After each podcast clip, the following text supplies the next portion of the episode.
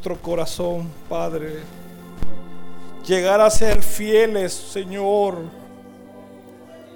Que tú puedas ese día decir, bien, buen siervo, has sido fiel, pasa adelante. Oh Señor, reconocemos que solo por un milagro tuyo, Señor, podemos llegar a ser fieles, Padre. Ayúdanos, Señor, por favor.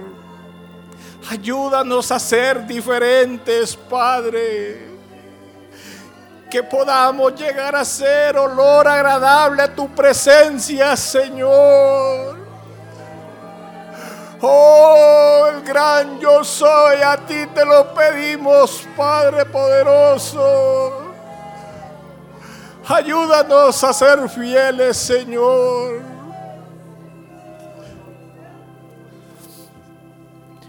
Señor, también te pido, Padre Celestial, que tú puedas descender esta noche, Señor, y hablarnos al corazón a cada uno de nosotros, Señor. Padre, los tiempos son difíciles, Señor.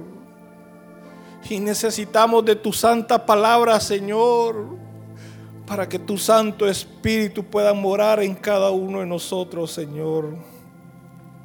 Por favor, oh Todopoderoso, quédate con nosotros, Señor. Amén. Pueden sentarse, hermano.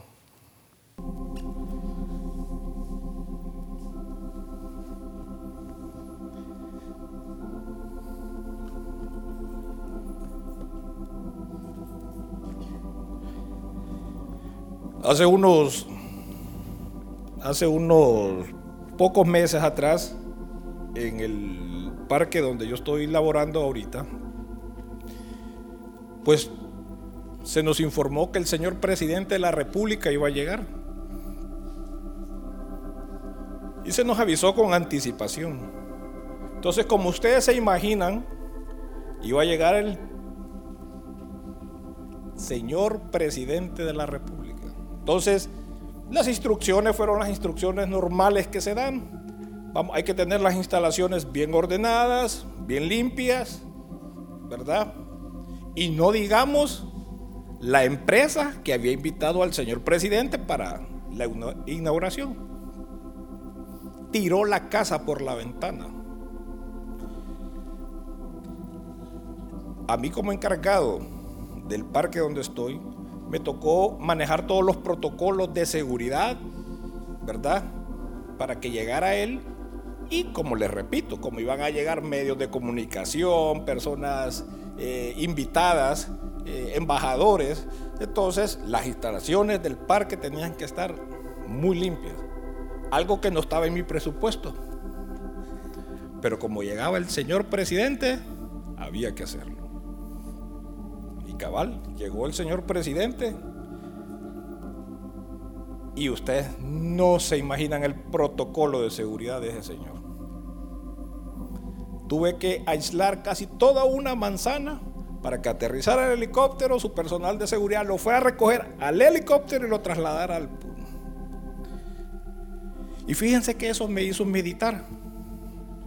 Y yo me quedé pensando, ¿Cómo es posible que un hombre esté ensalzando a otro hombre? ¿Cómo es posible? Si él es un hombre común y corriente, como lo es usted, usted y como lo soy yo, con defectos y con virtudes, ¿verdad? Eso es él. Pero hagamos algo, imaginémoslo démosle vuelta a la tortilla. Imaginemos que el señor presidente decide visitarlo a usted a su casa. ¿Verdad? Va a llegar a la casa de ustedes. ¿Qué harían? ¿Dejarían la casa tal como está? Y no digamos con el relajo que dejamos. ¿Ah? ¿Lo dejaríamos tal como está la casa? No. Vaya pues, seamos más exigentes. No va a llegar el señor presidente de la República, no. Va a llegar el presidente de los Estados Unidos a su casa. ¡Wow! ¡Qué privilegio! ¿Sí o no? ¿Qué haríamos? Dejaríamos así como así como dejaron la casa ahorita antes de venir, así la dejaríamos.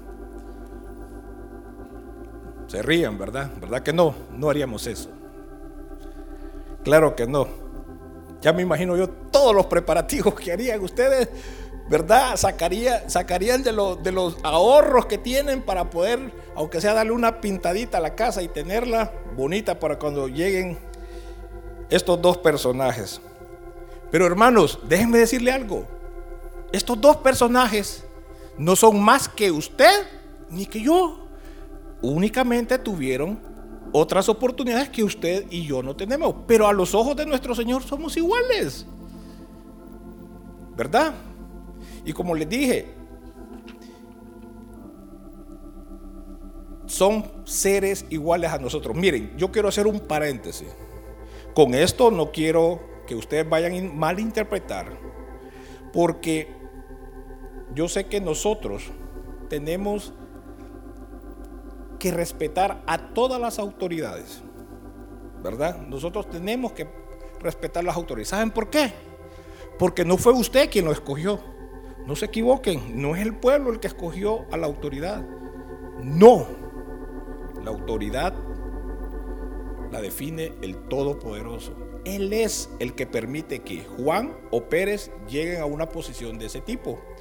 Como dice la Biblia en Romanos 13.1. Fíjense lo que dice en Romanos 13.1. Dice, sométase toda persona a las autoridades superiores, porque no hay autoridad sino de parte de Dios. Y las que hay, aquí es donde quiero que lean, y las que hay, por Dios han sido establecidas. O sea que de alguna manera nosotros tenemos que respetarlas. Pero yo quería hacer énfasis en algo. Juan Orlando Hernández o Barack Obama son personas que merecen ser ensalzados, que, que, merecen ser alabados. ¿Creen ustedes que serán personas que merecen eso? Díganme ustedes, ¿qué han creado, qué han hecho para la humanidad, para que nosotros podamos de alguna manera tener cierto cierta adoración o cierto reconocimiento para esas personas. No han hecho nada. Dirigen los países, bien o mal, pero dirigen los países, pero no han hecho nada para, para, para ¿cómo se llama?, que sea significativo para la humanidad. David era un hombre sencillo como usted y como yo. Pero David llegó a ser una persona muy, pero muy importante. Llegó a ser rey de Israel. Y como les dije, David también fue un hombre común y corriente, como usted, como yo, pecador como usted y como yo. Así, así, era, así era David. Pero hay algo importantísimo que a mí siempre me llamó la atención que David, a pesar de ser un hombre común y corriente, la Biblia da una característica especial de David. ¿Cuál era? Correcto. David, dice la Biblia, era un hombre conforme al corazón de Dios. Y eso es lo que yo quiero llegar a entender por qué David era un hombre conforme al corazón de Dios. Leyendo la Biblia me di cuenta por qué David era un hombre con ese privilegio, a pesar de lo que David era. A pesar de lo que nosotros hemos leído en la Biblia. Hermanos, ustedes se han puesto a pensar el privilegio, pero el privilegio de llegar a ser conforme al corazón de nuestro Dios. ¡Wow! ¡Qué privilegio! Pero ¿saben algo? ¿Cuál era ¿O qué era lo que hacía que David fuera un hombre conforme al corazón de Dios? Era que él reconocía y sabía la grandeza del Dios a quien él alababa. Eso es lo que hacía la diferencia. Él estaba bien claro cuál era la grandeza del Dios que él tenía. Cuando él estaba con las ovejas en el campo, que le tocaba estar de noche, él volteaba a ver hacia el cielo y miraba la magnificencia de la creación y él decía, ese que creó eso es al que yo alabo. Esa es la diferencia. Él reconocía la grandeza de Dios. Y miren, ¿cómo es posible que ustedes puedan decir que él reconocía tanta grandeza? Miren, hermanos, a los 17 años, a los 17 años, ¿quién tiene 17 años de aquí? Levanta la mano que tenga 17 años. No, dije de edad, no de estar a la iglesia. A la edad de dulce, ese hombre, ese niño, ese muchacho, se le paró frente a un guerrero que medía 3 metros de estatura era un sanguinario, un experto en las armas, ese hombre de tres metros, llamado Goliat. Y aquel cipotío de 17 años tuvo el valor de parársele a Goliat. Y miren hermanos, nosotros leemos la Biblia, pero imaginémonos, imaginémonos esa imagen. Un hombre de tres metros, sanguinario, porque porque eso eran los filisteos, guerreros, sanguinarios. O sea que no sé cómo le hubiera ido a David si no tenía la confianza y la fe. ¿Y qué es lo que le dice? ¿Y qué es lo que le dice David a Goliat? Tú, le dice a Goliat, tú vienes contra mí con espada, con lanza y jabalina, pero yo voy contra ti en el nombre de Jehová de los ejércitos el Dios de los escuadrones de Israel, a quien tú, oiga lo que le dije, a quien tú has provocado. Hermanos, ese niño, ese cipote de 17 años, sabía muy bien quién era el que lo estaba soportando. Él conocía la grandeza del Dios a quien él en, en el campo le pasaba creando canciones, cánticos a Dios. ¿Cuánto conocía David a nuestro Señor. Entonces logré entender, ahora entiendo por qué David tenía el corazón conforme al de Dios.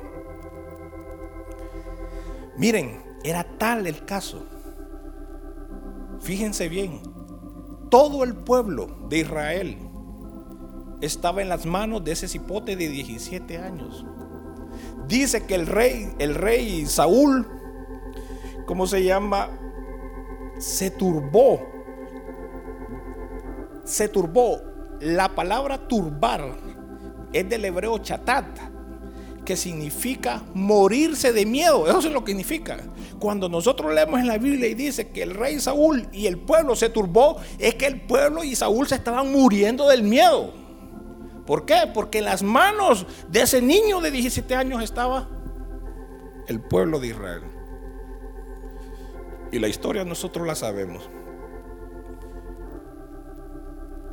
Por eso, cuando nosotros leemos la Biblia y leemos en Salmos 8.3 al 4, fíjense lo que dice David en ese, en ese salmo. Me gusta lo que dice acá. Dice, cuando veo tus cielos, obra de tus dedos, la luna y las estrellas que tú formaste, digo, ¿Qué es el hombre para que tenga de él memoria y el Hijo del Hombre para que lo visites?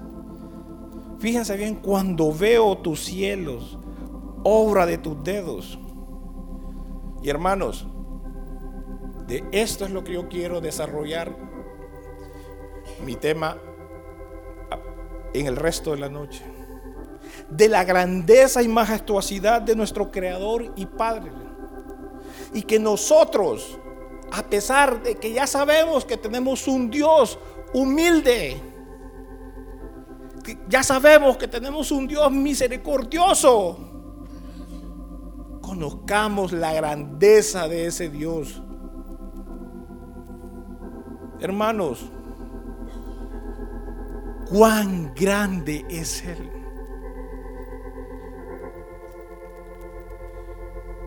La Biblia y la creación nos enseñan a conocerlo a Él.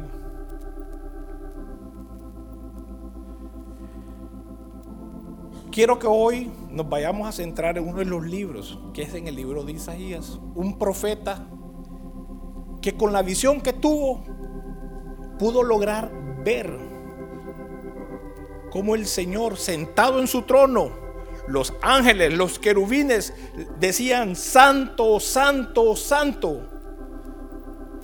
Y al estar allí en la presencia pudo ver la grandeza y la santidad de ese ser y él en ese momento reconoció cuán, pero cuán pecador era ante la presencia de él.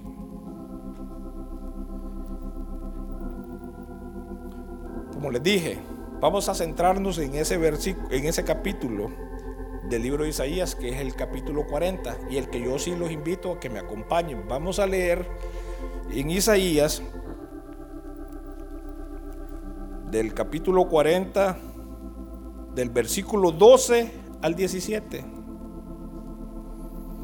Y dice, ¿quién midió las aguas con el hueco de su mano y los cielos con su palmo? Con tres dedos juntó el polvo de la tierra y pesó los montes con balanza y con pesas los collados. ¿Quién enseñó al Espíritu de Jehová? ¿O le aconsejó enseñándole?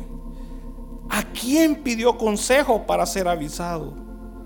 ¿Quién le enseñó el camino del juicio o le enseñó ciencia? ¿O le mostró la senda de la prudencia?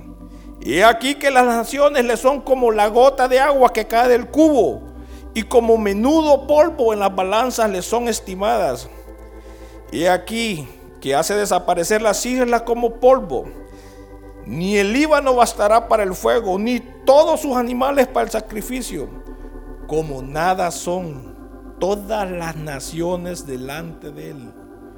Y en su comparación serán estimadas en menos que nada. Y que lo que no es. Hermano, es maravilloso, sinceramente, maravilloso saber las verdades para que nosotros podamos vivir en libertad. Cuando nosotros conocemos y aprendemos a conocer a nuestro Creador y sabemos de la magnificencia y del todopoderoso que es Él, nosotros aprendemos a vivir en libertad. Sabemos que nuestro Padre, nuestro Creador, es todopoderoso. Eso nos da libertad para, para poderlo seguir, para poderlo alabar, para poder ser fieles. Eso está como, como los niños. Yo me, me ponía a pensar, como los muchachos con su papá, ¿verdad? Cuando ven a su papá como un buen ejemplo, que mi papá lo sabe todo, que mi papá es bueno para para reparar cosas, que mi papá es un hombre serio, que mi papá es un hombre seguidor de Dios, que es un hombre fiel. ¿Qué es lo que sienten los, qué es, qué es lo que sienten los hijos? Seguridad, ¿verdad? Ese padre les da seguridad. Y así es nuestro Señor. Así es. Cuando nosotros aprendamos a conocerlo y aprendamos a conocer cuán grande es Él, nos vamos, nos vamos, vamos a tener esa seguridad que estamos alabando a un Dios verdadero, que somos hijos de un Dios todopoderoso.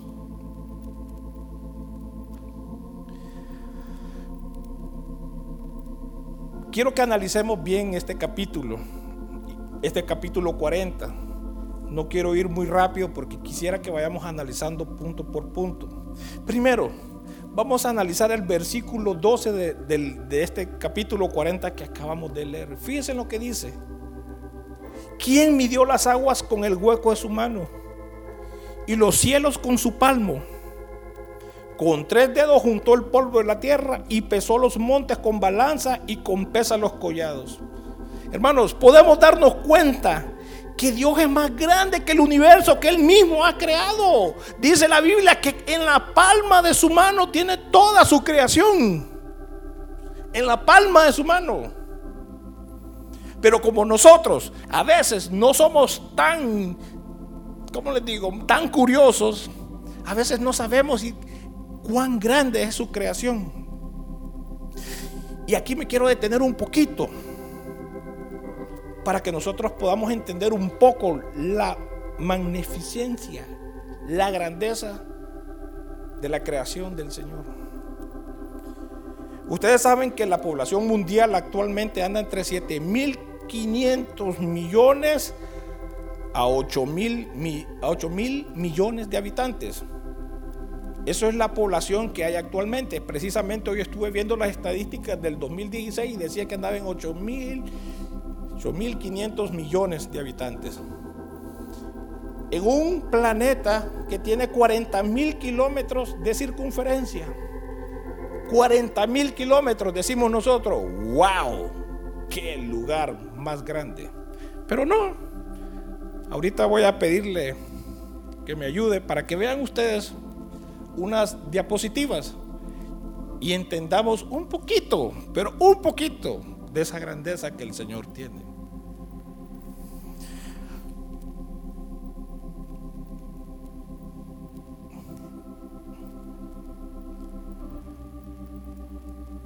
Fíjense bien, desde el principio donde está la Tierra, ahí.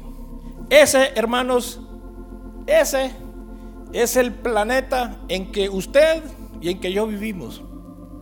Ese es el planeta que tiene 40 mil kilómetros de circunferencia y donde hay 8 mil 500 millones de habitantes. Dele, por favor. Aquí podemos comparar a la Tierra con otros planetas. Vemos a Venus, Marte, Mercurio y Plutón. Fíjense cómo nos vamos haciendo más pequeños. Solo estoy comparando la Tierra con planetas del sistema solar. La anterior se me fue.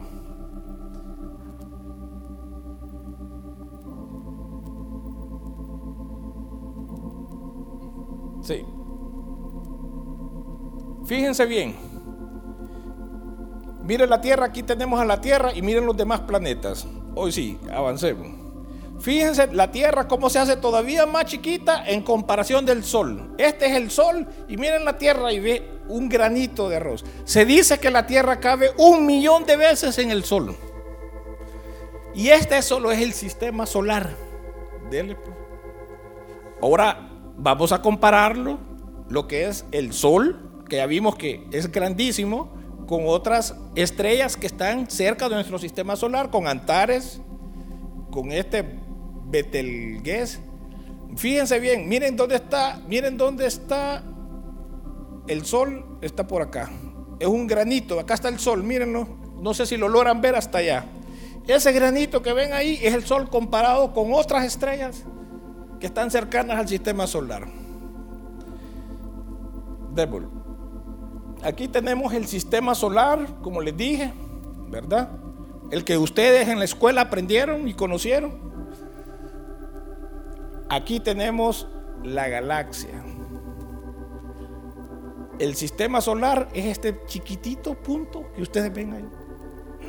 Perdón, este chiquitito punto que ustedes ven ahí es el sistema solar. Todas aquellas estrellas que ustedes vieron están alrededor de esa. Entonces miren esta galaxia. Y hay millones y millones de galaxias. Aquí tenemos una comparación con una de las estrellas con lo que es el Sol. Y recordemos, un millón de veces cabemos el planeta Tierra en el Sol.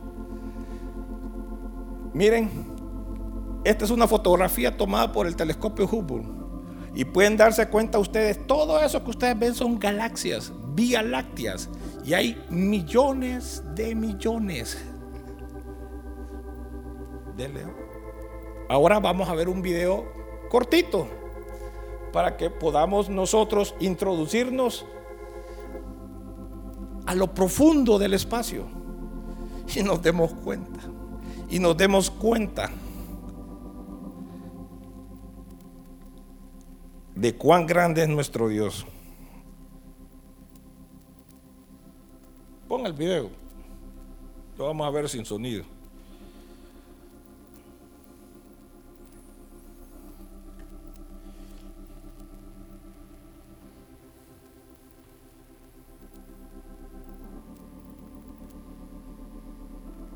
Esas son fotografías tomadas con el telescopio Hubble, hasta donde han podido captar. Es lo más avanzado que hay en la ciencia ahorita. Y miren ustedes cuántas galaxias, cuántas vías lácteas hay en el universo. Cada punto que ustedes ven luminoso es una vía láctea. Y una vía láctea hay miles y miles de sistemas solares. Miles. Miren el espacio. Son fotografías reales.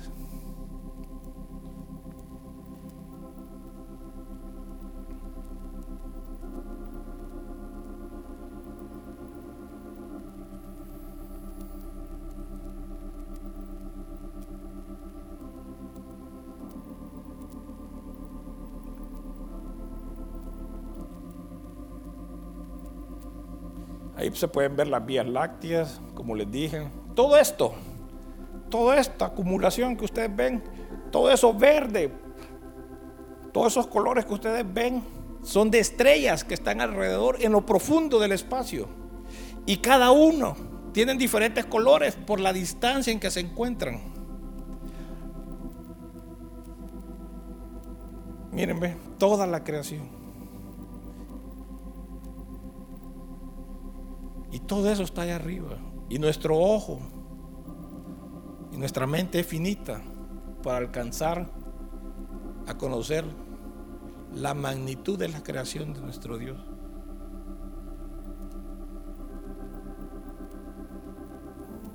Se dice,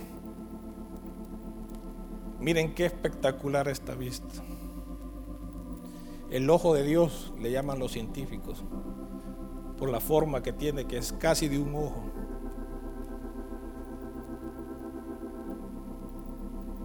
Se dice que la, que la, que la estrella más cercana que nosotros logramos ver, su luz salió de su, de su cuerpo hace 17 mil años atrás hace 17 mil años, ese planeta o esa estrella iluminó donde estuviera y nosotros hasta ahorita la estamos alcanzando a ver. Hace 17 mil años. Y lo, que no, y lo que no alcanzamos a ver, ¿cuánto tiempo tendrá?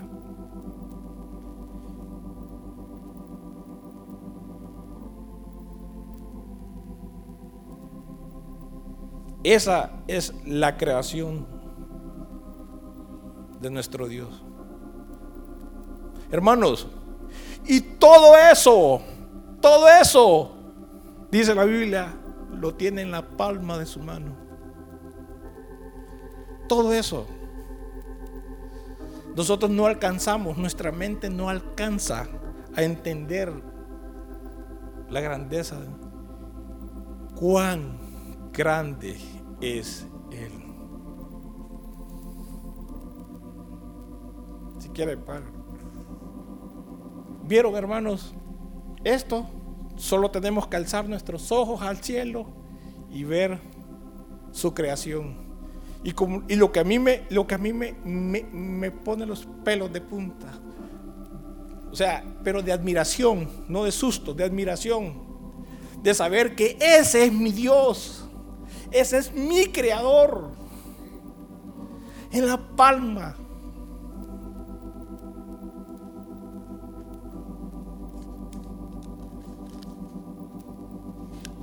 En la palma de su mano cabe todo, dice. Con tres dedos juntó el polvo de la tierra, dice, y pesó los montes con balanza y con pesa los collados. Hermanos, para ir adelantando, yo quiero que analicemos, como les dije yo, como les dije anteriormente, el capítulo 40 para que veamos cuáles son algunas de las características o aspectos de la grandeza de nuestro Dios. Como les dije, el primer punto que les dije es lo que dice en el versículo 12. Todo está en, las, en la palma de su mano la creación. Cuán grande es nuestro Dios. ¿Verdad? Y nosotros comúnmente vemos las estrellas, vemos los... y no le tomamos importancia. Hasta que nos enseñan este tipo de cosas nos damos cuenta un poquito de la grandeza de Él.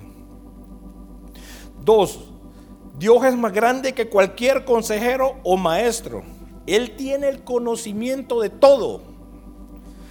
En los, en los versículos 13 y 14, en los versículos 13 y 14 de cómo se llama, de, de Isaías dice, ¿quién enseñó al Espíritu de Jehová? ¿O le aconsejó enseñándole?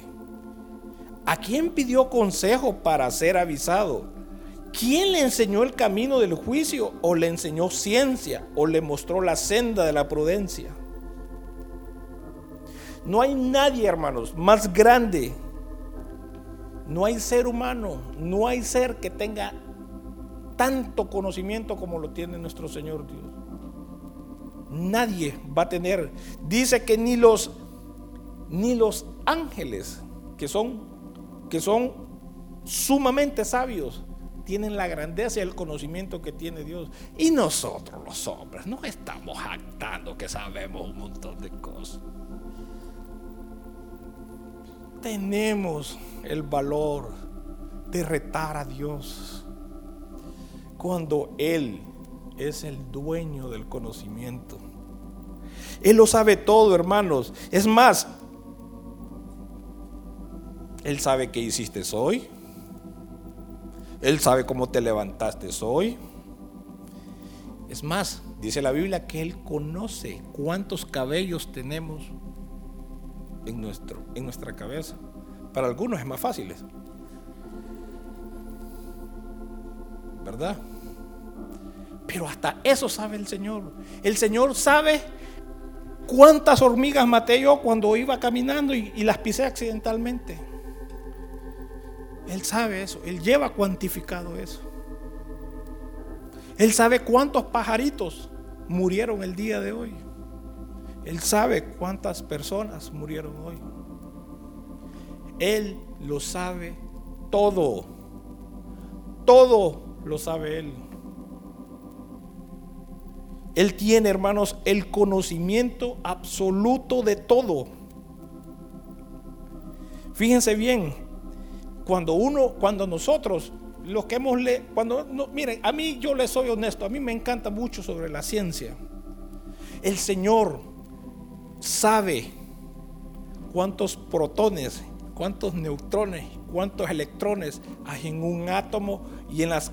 Ustedes saben que la partícula más pequeña es el átomo, lo vieron en la escuela. Y saben ustedes que los electrones están girando alrededor de un núcleo. Y esa, ese pequeñito átomo, cuando se junta con otro, empieza a formar lo que se conoce como materia. Usted es materia. El Señor conoce y sabe cuál es la velocidad necesaria que cada electrón tiene que tener para que pueda producir materia. Los científicos, los científicos solo tienen ideas, pero el Señor sí lo sabe. Él sí sabe. Es más, póngame por favor las diapositivas del sol. Hay algo que a mí siempre me ha intrigado. ¿Saben ustedes cuál es la distancia que hay entre el sol y la tierra? Eh, hay aproximadamente 149.6 millones de kilómetros. Esa es la distancia que hay entre el sol y la tierra. El otro, el del sol la otra dispositiva, sí. Quiero, quiero, quiero mostrarles, no, la que dice, ah, sí, perdón, sol, tierra. Fíjense bien, quiero mostrarles, ahí está, ¿ve? Esa es la distancia aproximada que hay entre el Sol y la Tierra, 149.6 millones de kilómetros. Ustedes tienen en su imaginación cuánto es esa distancia.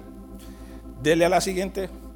Aquí es donde quiero detenerme. El Sol, que ya se dieron cuenta ustedes que es una bola de energía, de gases, donde la Tierra cabe un millón de veces, cada segundo está teniendo explosiones de plasma, de energía. Y esa energía, como lo ven aquí en este punto, sale expulsada hacia, el espacio. Dele más. Miren el planeta Tierra donde está. No sé si lo logran, lo logran ver. Ahí está el planeta Tierra. Y miren ese monstruo lanzando plasma, energía. ¿Y saben qué? Dios, ese ingeniero todopoderoso, sacó sus cuerdas y midió, denle por favor, y puso la distancia adecuada para que ese plasma viajara por el espacio y se fuera disipando de tal manera que cuando llegara a nuestro planeta llegara en forma de energía, de energía que nos va a dar vida. Eso es lo que nosotros recibimos. Ese es nuestro creador. Cuán grande es Él. Ahora entienden por qué David entendía. por qué David era un hombre conforme al corazón de Dios. Porque conocía la grandeza de Él. ¿Cómo? En sus tiempos de soledad. Cuando Él volteaba a ver hacia el cielo. ¿Hace cuánto no volteamos a ver al cielo, hermano?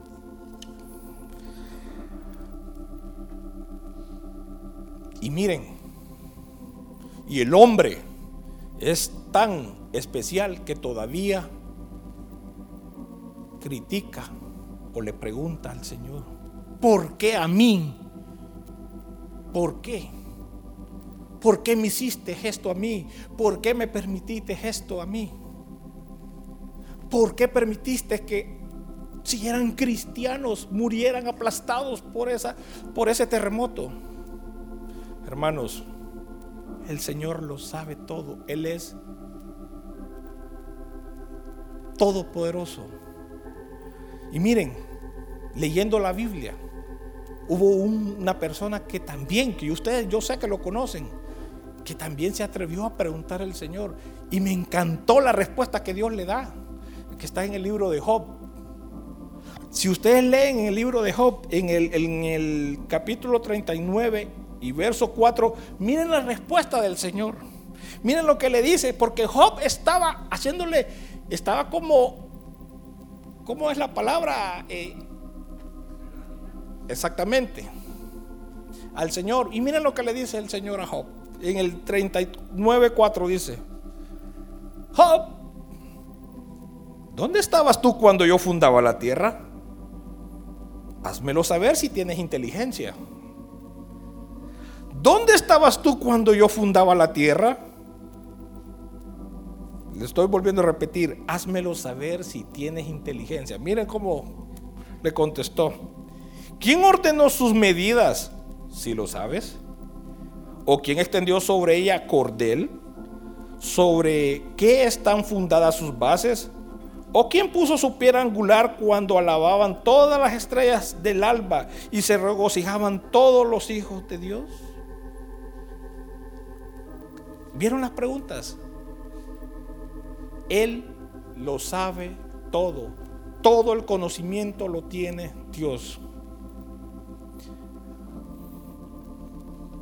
Otro aspecto. Él es más grande que cualquier gobierno. En el versículo 15 al 17 dice, y aquí que las naciones le son como la gota de agua que cae del cubo, y como menudo polvo en las balanzas le son estimadas. He aquí que hace desaparecer las islas como polvo. Ni el Líbano bastará para el fuego, ni todos sus animales para el sacrificio. Como nada son todas las naciones delante de él, y en su comparación serán estimadas en menos que nada. ¿Qué es nada, hermano? ¿Qué es nada? Nada. Y dice que las naciones son menos que eso bonito. ¿eh? y lo que no es, dice. Hermano, el mundo actualmente tiene aproximadamente 200 naciones y todas dicen, todas son como una gota de agua del balde que cae. Entonces yo me puse a pensar, si todas las naciones del mundo son como una gotita de agua que cayó del balde, ¿quiénes eran el resto? Si todas las naciones son como esa gotita de agua que cayó del balde o del cubo, y lo demás que es, toda su creación. Y Él es más que todo eso. Y hermanos, y estamos viendo últimamente cómo los gobiernos están oponiéndose a la palabra de Dios. Ya vimos que en algunos países se ha quitado la Biblia de las iglesias. Las oraciones ya son prohibidas en algunas iglesias. Se están creyendo los dueños del mundo, los gobiernos. Y todos, todos son como una gotita de agua para el Todopoderoso. David sabía eso, hermano. Por eso David en el libro de Primera Crónica 29, 12 dijo, Asimismo se alegró mucho el rey David y bendijo a Jehová delante de toda la congregación. Y dijo David, bendito seas tú, oh Jehová, Dios de Israel, nuestro Padre, desde el siglo y hasta el siglo. Tuya es, oh Jehová, la magnificencia y el poder, la gloria, la victoria y el honor porque todas las cosas que están en los cielos y en la tierra son tuyas. Tuyo, oh Jehová, es el reino, y tú eres excelso sobre todos.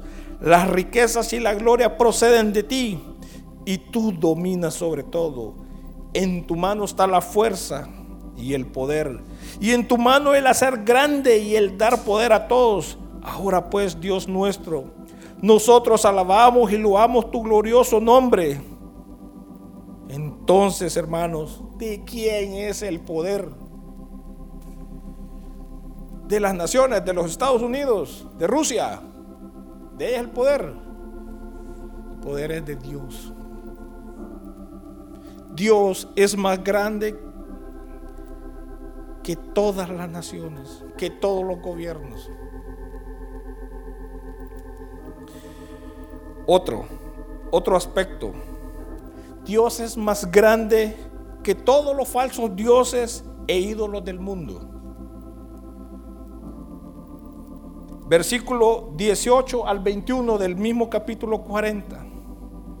¿A qué pues haréis semejante a Dios? ¿O a qué imagen le compondréis? El artífice prepara la imagen de talla, el platero le extiende el oro y le funde cadenas de plata. El pobre escoge para ofrecerle madera que no se apolille. Se busca un maestro sabio que le haga una imagen de talla que no se mueva. ¿No sabéis? ¿No habéis oído? ¿Nunca os lo han dicho desde el principio? ¿No sabéis? ¿No habéis sido enseñados desde que la tierra se fundó? El hermanos, el hombre tiene conciencia que hay un Dios, pero como nadie lo ha visto, tiene que pintar algo que se parezca a Dios. Nosotros, hermanos, eh, hemos oído hablar sobre ese término de que la idolatría. Ya sabemos que la idolatría es el estar alabando figuras, figuras sin movimiento, figuras sin sentimiento, figuras que por más que nosotros le hablemos nunca nos van a contestar. Por eso cuando yo leo la Biblia,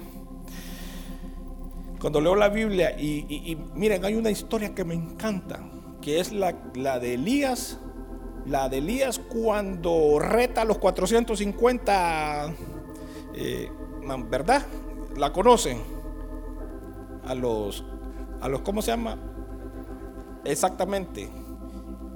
Por el rey, ve por el, ¿cómo se llama? Por por Baal. Esa historia me encanta, porque él era solito y estaba con 450 sacerdotes de Baal. Se sabe la historia, cuando los reta y le dice, vaya pues, yo voy a parafrasear, vaya pues, vengan, hagamos una hoguera, hagamos un sacrificio, cortemos un animal, ¿verdad?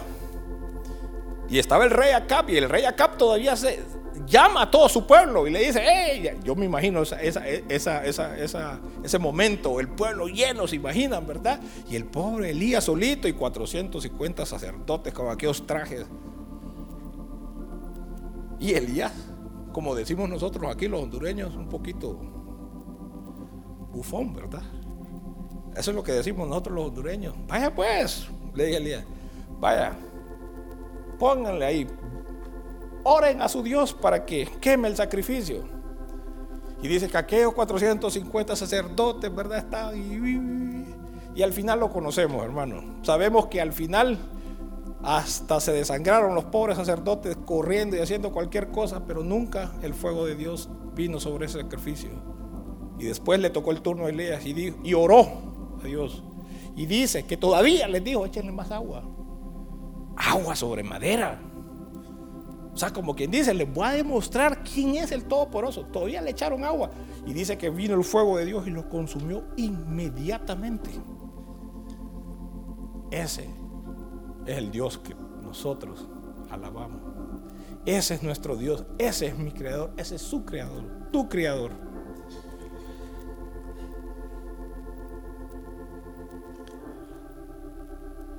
El ser humano, hermanos, trae dentro de sí la eternidad. Por eso nosotros andamos buscando a quién adorar. Nosotros fuimos hechos a imagen y semejanza del Señor. Por tanto, traemos esa eternidad dentro de nosotros. Ustedes saben, en la antigüedad los egipcios al morir, cuando iban a enterrar al, al fulano de tal, metían riquezas, metían comida porque ellos creían en la vida después de la vida. Es más, en África se dicen que todas las tribus de África creen en la vida después de la vida. ¿Verdad? Pero es por eso, porque la eternidad está dentro del ser humano. Por eso el ser humano siempre ha buscado tener a quien adorar. Por eso. Entonces, le decía yo ahorita eh, que los únicos que no han creído eso han sido los ateos, ¿verdad? Son los únicos que no han creído eso de la vida después de la vida. Bien, para acelerar un poquito porque el tiempo me está, vamos a pasar al número, al quinto punto de los aspectos de la grandeza de nuestro Dios. El quinto punto dice, Dios es más grande que los habitantes de este planeta versículo 22, dice el versículo 22, Él está sentado sobre el círculo de la tierra, cuyos moradores son como langostas. Él extiende los cielos como una cortina, los despliega como una tienda para morar. Fíjense bien, hermanos, puchica, qué, qué, qué maravilloso es la Biblia. 2300 años antes de Galileo Galilei, dice la Biblia ahí que él estaba sentado sobre qué? Sobre el círculo y 2300 años ya se sabía que la tierra era redonda. Ciencia.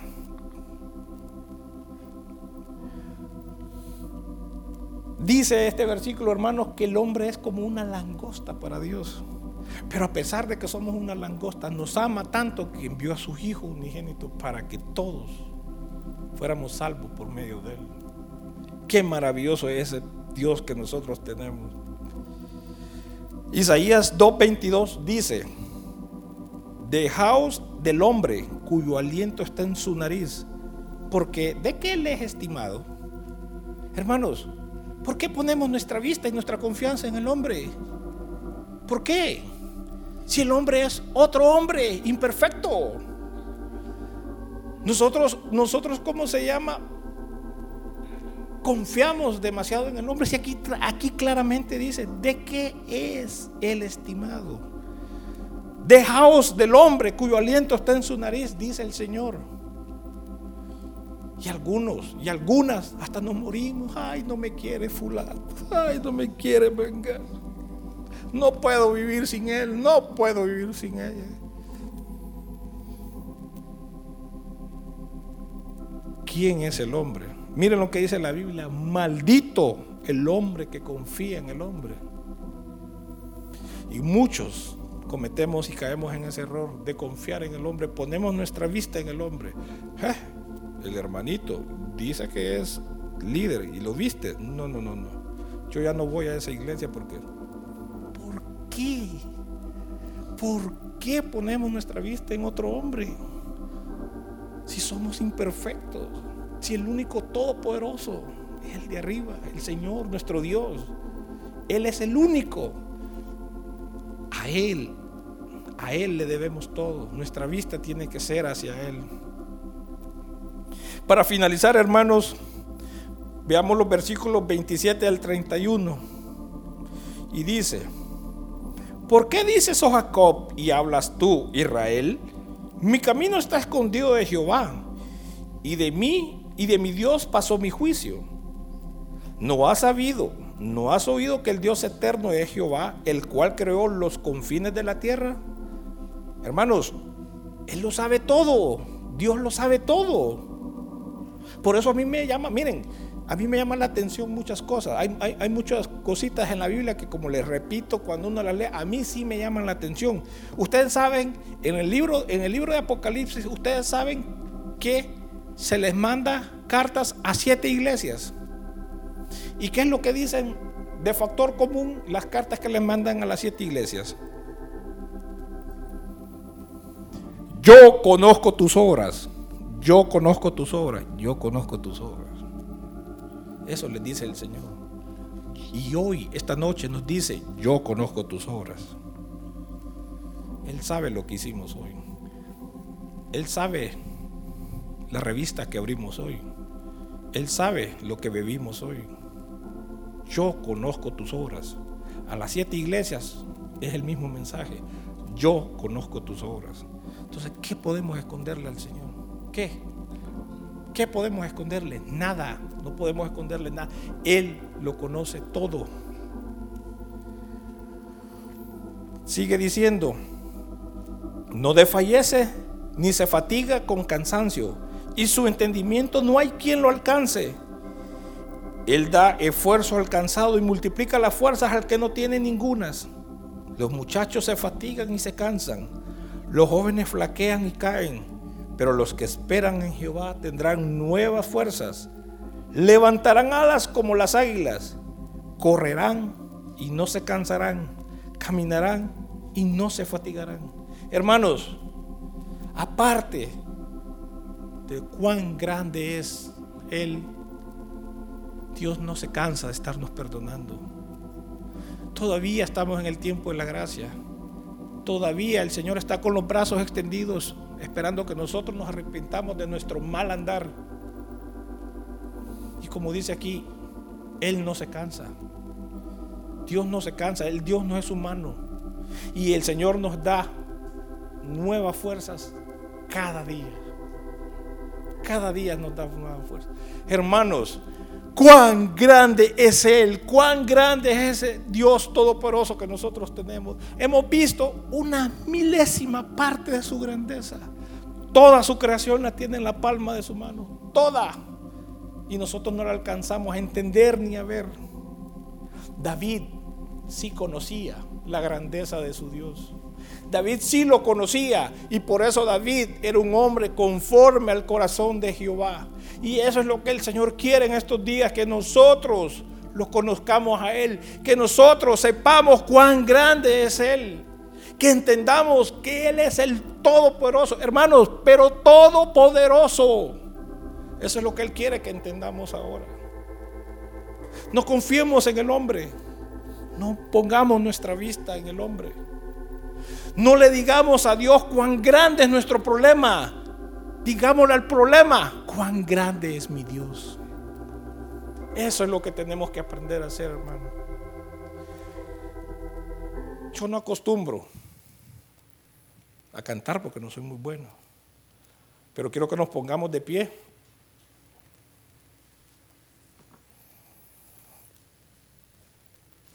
Y cantemos ese coro, hermanos. Cuán grande es Él. Pero que se lo digamos con conocimiento. que sepamos cuán grande es nuestro Dios. Y realmente se lo estemos cantando a Él y le digamos, Señor, cuán grande es Él. Señor mi Dios, al contemplar los cielos, el firmamento y las estrellas mí, al oír tu voz en los potentes truenos y ver brillar el sol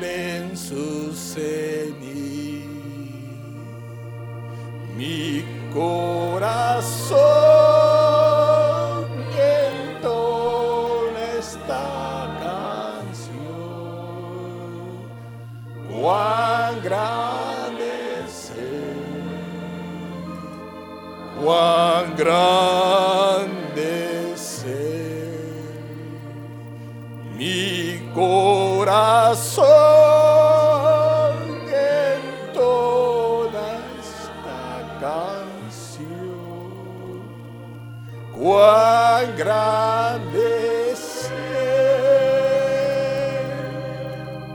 cuán grande.